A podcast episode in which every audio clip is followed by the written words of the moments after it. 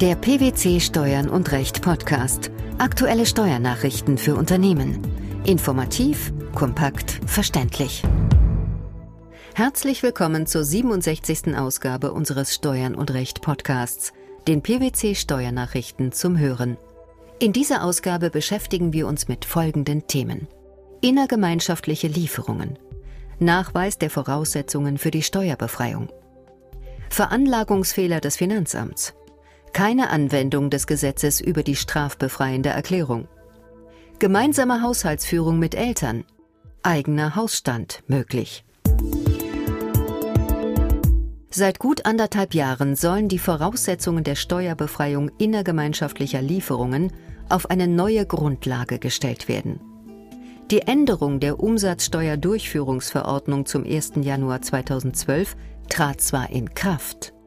Gegen die darin vorgesehenen Neuregelungen erhoben Teile der deutschen Wirtschaft aber derart massiv Protest, dass das Bundesministerium der Finanzen sich schließlich dazu entschloss, die Neuregelungen nochmals zu überarbeiten. Die Übergangsregelung, die die Anwendung der Nachweisregelung mit Stand vom 31. Dezember 2011 erlaubte, wurde daher mehrfach verlängert. Mit welchem Ergebnis?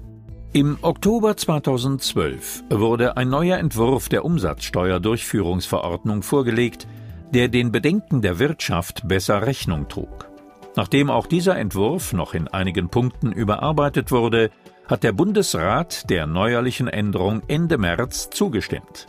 Die Verkündung im Bundesgesetzblatt erfolgte am 28. März 2013.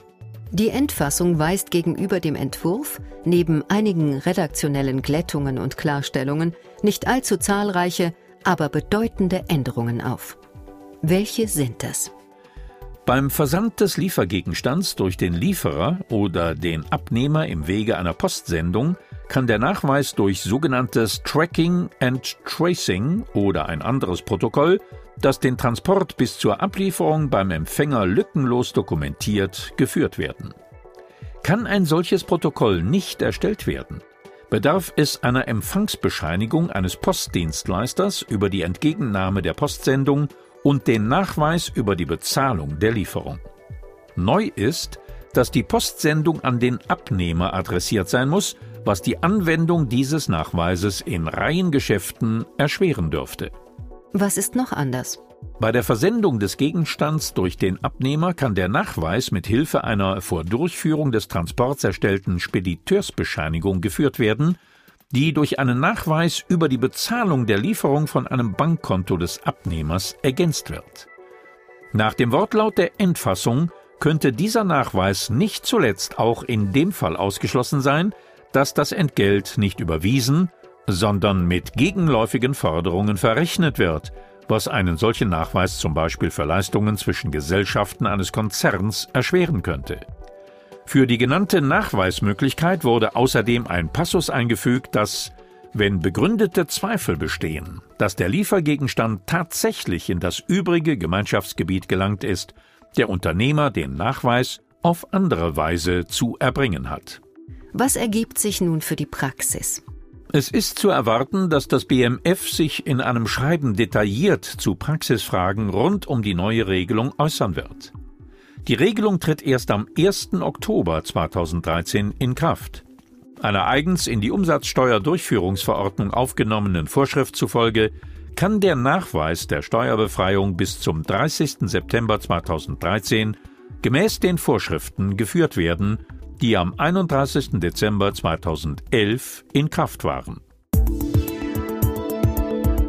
Wer eine fehlerfreie Steuererklärung abgegeben hat, begeht keine Steuerhinterziehung, wenn er in einem Folgejahr einen vom Finanzamt irrtümlich festgestellten Verlustvortrag geltend macht. Der Steuerpflichtige ist in diesen Fällen nicht verpflichtet, Fehler der Behörde richtigzustellen. Vor welchem Hintergrund wurde dieses Urteil gefällt?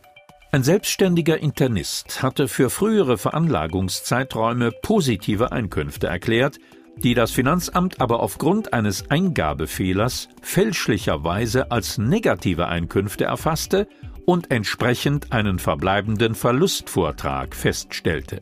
In der Einkommensteuererklärung für das Folgejahr nahm der Steuerpflichtige den Verlustvortrag durch entsprechendes Ausfüllen der Steuererklärung zunächst in Anspruch, erklärte aber später unter Abgabe einer strafbefreienden Erklärung im Sinne des Gesetzes, er habe damit eine Steuerhinterziehung begangen und deshalb für die zu Unrecht nicht besteuerten Einnahmen nur eine Steuer in Höhe von 25 Prozent zu zahlen. Das Finanzamt bemerkte und korrigierte den Fehler im Rahmen einer späteren Außenprüfung, lehnte aber die Anwendung der Pauschalbesteuerung ab. Der Steuerpflichtige war der Ansicht, durch das Ankreuzen in den Erklärungsformularen, unter anderem, dass er wegen des irrig festgestellten Verlustvortrages mit einer Steuererstattung rechne, habe er zumindest konkludent nach bestem Wissen und Gewissen eine steuerrechtlich unzutreffende Erklärung abgegeben. Der Bundesfinanzhof hat sich dieser atypischen Argumentation jedoch nicht angeschlossen. Warum nicht? Der Steuerpflichtige hatte weder unrichtige oder unvollständige Angaben über steuerlich erhebliche Tatsachen gemacht, noch die Finanzbehörden pflichtwidrig über steuerlich erhebliche Tatsachen in Unkenntnis gelassen. Die Steuererklärung enthielt zutreffend die positiven Einkünfte aus seiner selbstständigen Tätigkeit. Die Bestandskraft des Verlustfeststellungsbescheids berechtige dazu, den materiell unzutreffend festgestellten Verlustvortrag in Anspruch zu nehmen. Der Steuerpflichtige hatte seine Erklärungspflichten somit vollständig und richtig erfüllt. Nachdem die positiven Einkünfte ordnungsgemäß erklärt worden waren und die Finanzbehörde die erforderlichen Informationen erhalten hatte, fehlte es auch an einer Unkenntnis der Finanzbehörde, wie dies im Gesetz über die strafbefreiende Erklärung verlangt wird. Eine darüber hinausgehende Pflicht, das Finanzamt auf dessen eigene und aus den Steuerakten ersichtliche Fehler sowie auf eine sich daraus ergebende Möglichkeit zur Änderung von Steuerbescheiden zu Lasten des Steuerpflichtigen hinzuweisen, besteht nicht. Erwachsene berufstätige Kinder, die zusammen mit ihren Eltern oder einem Elternteil in einem gemeinsamen Haushalt wohnen, können Aufwendungen für eine doppelte Haushaltsführung als Werbungskosten geltend machen, wenn ihnen die Zweitwohnung am Beschäftigungsort lediglich als Schlafstätte dient. Zu diesem Urteil kamen die Richter des Bundesfinanzhofs. Welche Voraussetzungen müssen dafür erfüllt sein?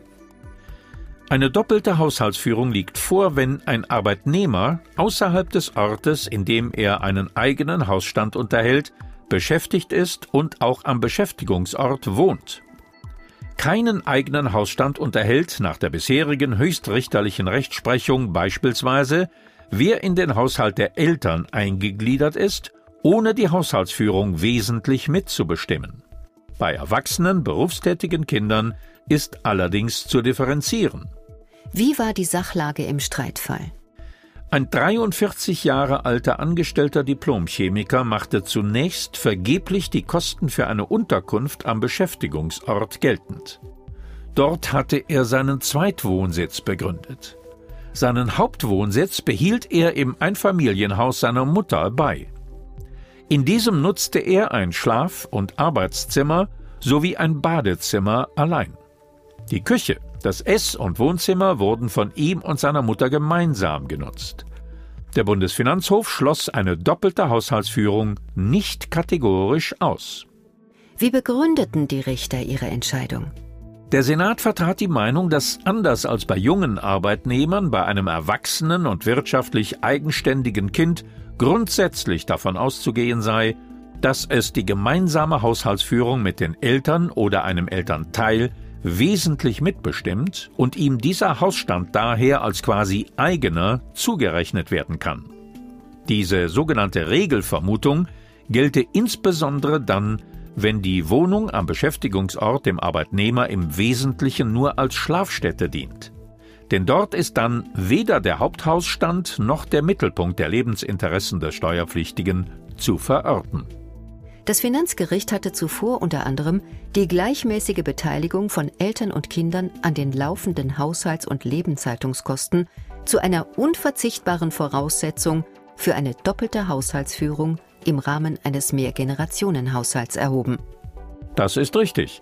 In dem entschiedenen Fall aus 2007 hielten die BFH-Richter dies jedoch nicht für allein entscheidend und verwiesen die Sache an das Finanzgericht zurück, das nun erst noch weitere Feststellungen zur tatsächlichen Wohnsituation treffen muss.